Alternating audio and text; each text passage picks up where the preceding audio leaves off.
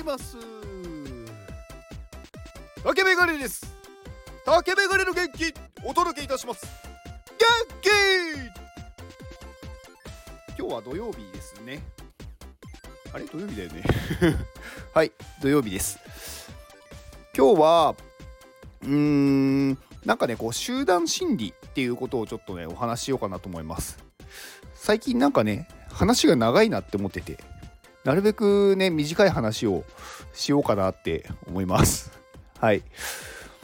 えー、っとねまあ集団心理。まあなんでしら話そうと思ったのかって大した理由じゃないんですけど、まあ、たまたまねちょっとこう心理学のなんかね論文を見てた時になんかファンの態度とファンとしての問題行動みたいな関連性っていう論文があって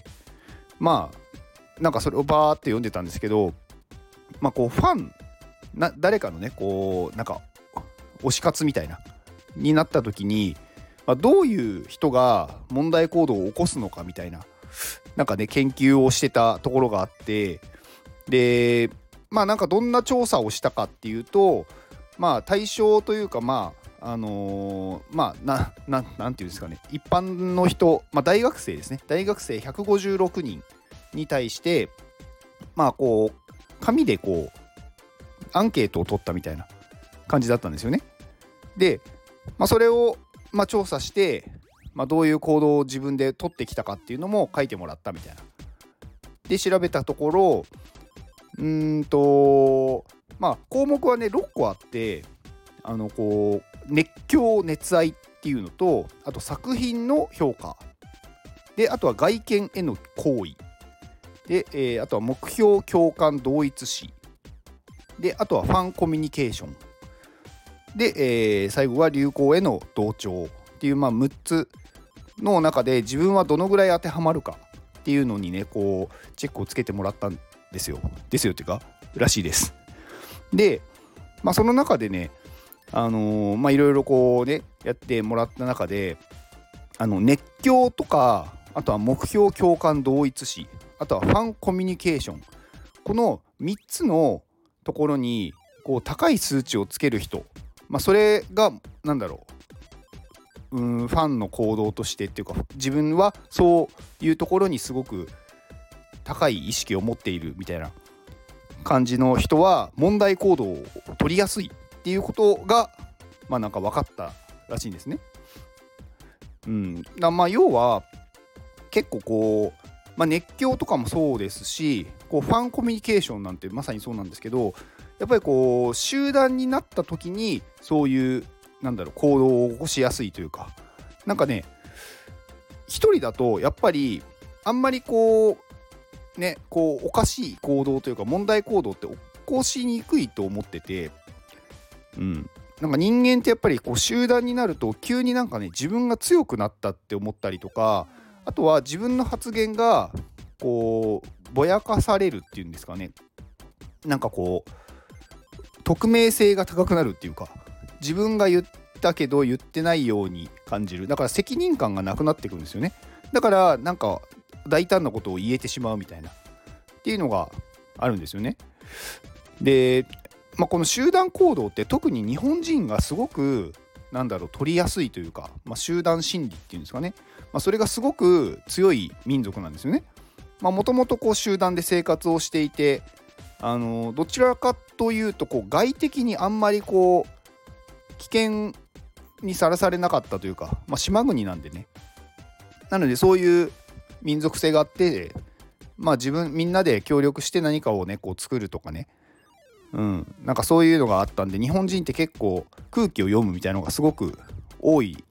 まあ民族じゃないですか。でまあいい面もあってまあみんなでね力を合わせるとかうんと何かいいことをする時にみんなでなんだろう行動しやすくなる例えばなんだろうここに、まあ、道を作ろうとか例えば橋を作ろうとかなんかそうなった時にまあみんなで協力してやりやすくなる、うん、っていうところはあるんですがやっぱりデメリットもあってなんかそういうこう集団心理の中にいると自分と違うというかみんなと違うような異物に対して攻撃をするんですよね。だからいじめが発生するっていうところ、まあ、あとはさっき言ったんなんかその発言がねなんか自分の責任じゃなくなるような気がするんで大胆になってすごいこうことを言ってしまうとか、うん。まあ、あと行動もやっぱりみんなで悪い行動をちょっとでもいいからしようとかになっちゃうとやっぱりみんなでやっちゃうんですね。だからよく学生でこうねあの暴走族とかいるじゃないですか。あれはやっぱり集団心理なんですよね。集団で行動することによってなんだろう怖くないっていうかまああとはなんかこうね自分だけの責任じゃないって感じるとかなんかそういうところがあるじゃないですかまあねなんかこうそれがねどうこうとかじゃなくて人間っていうか特に日本人はそういう行動が好きというかね特性を持ってるんだよっていうのをね分かっておいた方がいいんじゃないかなと思いました。まあ、なのでねこう NFT とか Web3 っていうところもみんなで協力して何かねうんこう時代をね先に進めるっていうのだったらすごくいいだからそういうのに部分ではすごく向いているのは日本人だけど何かこう別のところに偏っちゃうとそっちに偏ってしまうのも日本人なんですよね。だからうんなんだろう周りが言っているとかそのねコミュニティが言ってることをすごく影響されてなんか言ってしまうだから特にこの Web3 なんて匿名の人がね多いんであの自分の発言じゃないこのコミュニティでそう思ってんだっていうことを言ってしまうとか。でなんかいろいろねこう問題が起こるっていうこともあるので。まあうん、だからまあそういう特性を持ってるんだよって思うと自分のこうね意思をちゃんと持てるんじゃないかなって思いました。はい、えー、今日はそんな普通の話でし話でした。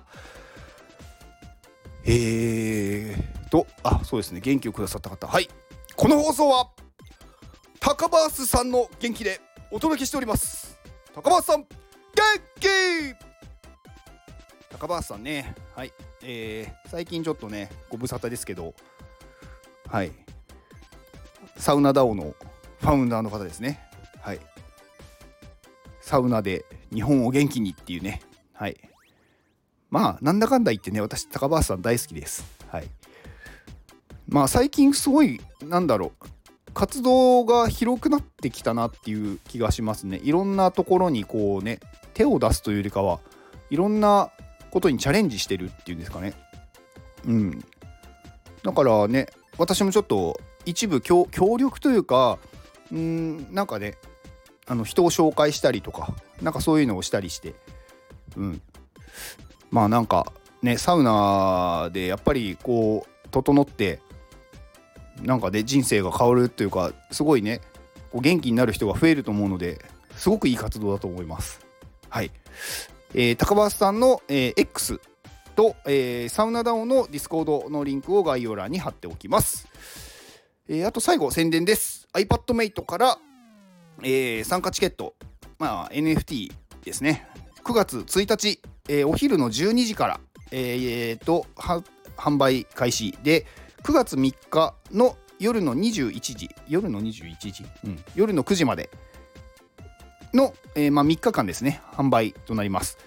で、まあ、こちら購入いただければ iPadMate の、えー、クリエイター集団のチャンネルが見れると。まあ、そこでね、いろんな質問だったりとか、勉強会の、まあ、アーカイブ見れたりとか、なんかいろんな、うん、アプリの細かい、うん、なんだろう、使い方とか、なんかそういうのをね、勉強できるので、ぜひ、はい、ご加入ください。まあ、そちらね、購入いただいた金額も、えーと、東京に、まあ、iPadMateKids の寺子屋を作るっていうね、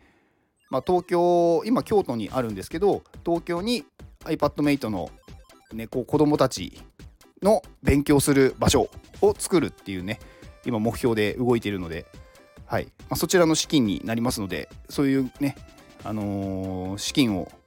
出してもいいよ。資金を出してもいいよ、うん。まあ、クラファンみたいなね感じなので、まあ、東京にそういうのを作ってほしいっていう方は是非ご参加お願いします。以上です。ではこの放送を聞いてくれたあなたに幸せが訪れますように。行動の後にあるのは成功や失敗ではなく結果です。だから安心して行動しましょう。あなたが行動できるように元気をお届けいたします。元気!